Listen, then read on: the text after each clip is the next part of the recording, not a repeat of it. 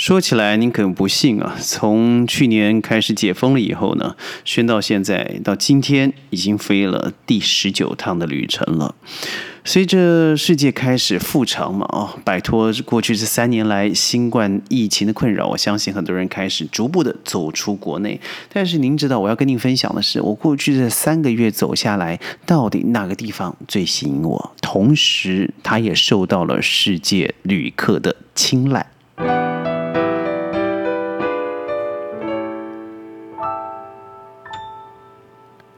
欢迎各位加入今天的宣讲会。我是轩。如果提到疫情后的旅游，您第一个会想到哪里？建议您打在弹幕上面。在欧洲的话，很多人想去希腊度假，到英国看看一下英伦三岛的风土人情。在美国的话，一定很多人想去哥斯达黎加，甚至到南美墨西哥走一走。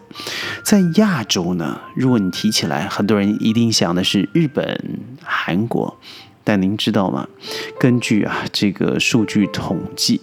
最近大家最喜欢去，包含了俄罗斯人，包含了美国人，包含了欧洲生根国家的人，最想去的地方就是东盟，也叫东协。你想为什么呢？啊，一定是它便宜嘛？当然，便宜是其中一个原因哦。但是最近由中国所发起的一个调查表，发现原来很多人想到来东协的原因啊，不只是它便宜啊，最重要的是，第当然它地缘近，第二个是它的文化风貌的确是多样。我们先从文化风貌来讲一讲好了。东盟有多少宗教啊？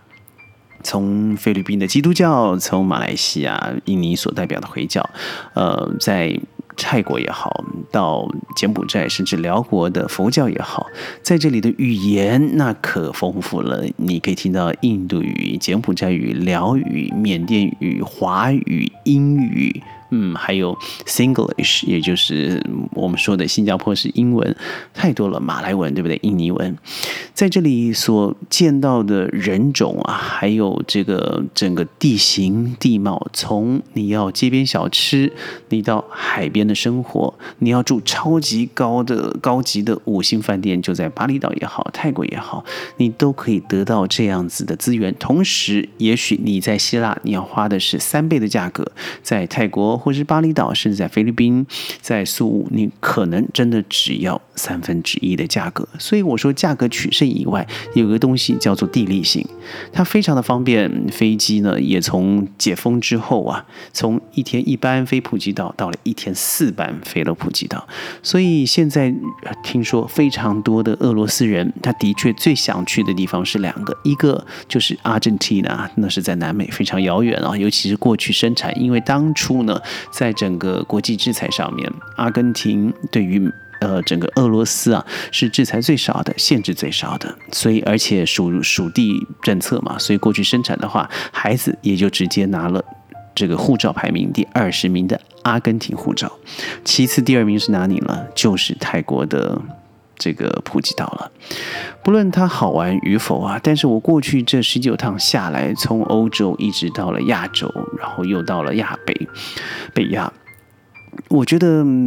我相信你提到日本嘛，哦，嗯，好像在十年、二十年后也就这个样子。这不像我第一次去南京，第二次、第三次，每一次真的都不一样。再说说在东南亚的柬埔寨好了，曾经十五年前你会觉得它是一片晚上黑暗啊，湄公河旁边好像就是污水啦，这个勒色啦。杂处的地方，但现在你看到，在这几年，不论是赌场也好，或者是道路的基建也好，还有这边呢，坦白说，我看过最多、最多、最多、最高级的，呃，一些轿跑车都在路上出现，而不要忘记啊，柬埔寨的车价是世界第二高。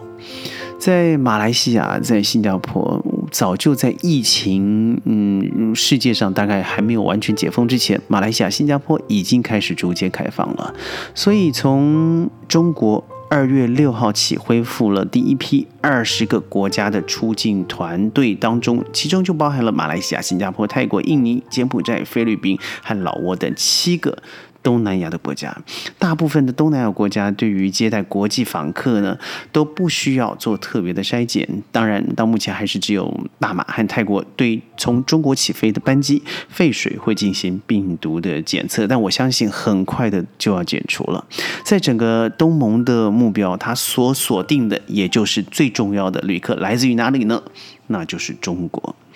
呃，大马、马来西亚预计今年呢要争取一千六百万名的国际旅客，其中中国旅客就包含了五百万，也就是三分之一强啊。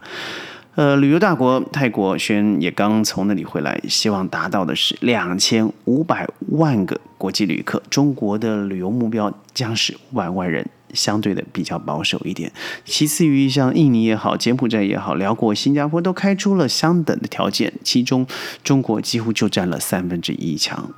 为什么大家都瞄准中国旅客？第一个是他刚解封嘛，所以第二个大家都期待的是有一个呃报复性的旅游。第三个人亲土情啊，你会发现东协的每一个国家。几乎你都可以听到华语。如果你在柬埔寨不注意的话，走在路上，你还认为自己是走在内地的一个三四线城市，真是如此啊！吃的甚至比内地还到底呢。在这里的兰州拉面也好，或者是沙县小吃啊，这边真的不会略于内地逊色。但是在这里你会发现。嗯，在曼谷好了，那到处都是国际旅客，包含很多的台湾人也好，或者是马来西亚、新加坡的华人。但是在柬埔寨或是辽国这些地方，反而有更多更多的欧洲人，尤其是法国人。轩刚在胡志明市，我发现有相当多的白人啊，从欧洲飞过来。我曾经问过他们为什么过来，他说第一个当然是经济上的问题啊，现在。你知道欧洲人是不储蓄的，尤其西班牙了，南南南欧的这些国家，他不太储蓄的，同时他也没有钱储蓄了，应该这么说。所以在他可及的范围之内，最好的方式当然就是到一个比较能够生活，譬如说他的相对货币是比较弱的地方。所以他在欧洲面临到的不只是这个通膨的压力啊，更不要说英国人的恐怖。最恐怖的还是现在发生的 strikes，也就是大罢工的问题。呃，举凡护士也好，旅游业也好，这个呃航运业也好，这个运输业也好，每一次的罢工，譬如说，我的朋友告诉我，他在英国转机，他的这个行李啊，他已经掉了，连续两次啊，在英国转机都掉了。后来他才发现，原来不是掉了，那是因为没有人捡这些呃国际航班的行李，即即使是银行的客户，那是为什么呢？因为人手不足啊。多半都在罢工，所以他的行李在他本来转到吉列瓦要去滑雪的，但是两周后都已经滑完雪了。他重新买了所有的配件以后，哎，行李箱到了，而且还发生了两次。所以在欧洲的状况如此哦，尤其是不论是英镑也好，或者是欧币也好，在之前呢，通货膨胀实际上到现在还是影响。货币显得非常小了，那他当然想要到一个比较容易消费的地方，花了比较大笔的机票费飞过来以后，居然一待啊，平均都是三到六个月，甚至有人待一年以上也就不走了。欧洲人，在于其他的地方过来，譬如说俄罗斯人，当然我们都知道现在的俄乌战争的情势。尤其天候上的恶劣啊，让他们更想往一些亚热带地方或是在赤道地方的地方行走。那刚好也就是正中了东协这个位置。更不要说经济上面，经济上面呢，东协将在未来十年很渴望能够坐五望四，成为世界上最重要的经济体，而且是前进最快速的经济体之一。那您看看。曾经你认为的东西，当在十五年前你提到亚洲四小龙的时候，你完全不会想要把除了新加坡以外的东西放在任何四小龙的可能名单里头。但是现在，我之前一直说过一个数据嘛，二十年前，印度这个国家它的 GDP 生呃是总值啊是这个东协的二十倍，但是二十年之后。东协已经超过了印度，成为印度的两倍。这种增加的速度，包含它的当地基建，还有和中国政府的密切合作，像中辽铁路也好，或者是在这个印尼的万隆铁路，甚至马来西亚现在非常呃渴望可以开通从中国一直连接到南方过来的这个“一带一路”其中一项，也就是铁路的连接道路。如果完全达成的话，可以让整个呃东协乃至于中国往北走，甚至一直连到俄罗斯这条铁路完全打通的话，那未来的商机可真是难以想象，无远弗届了。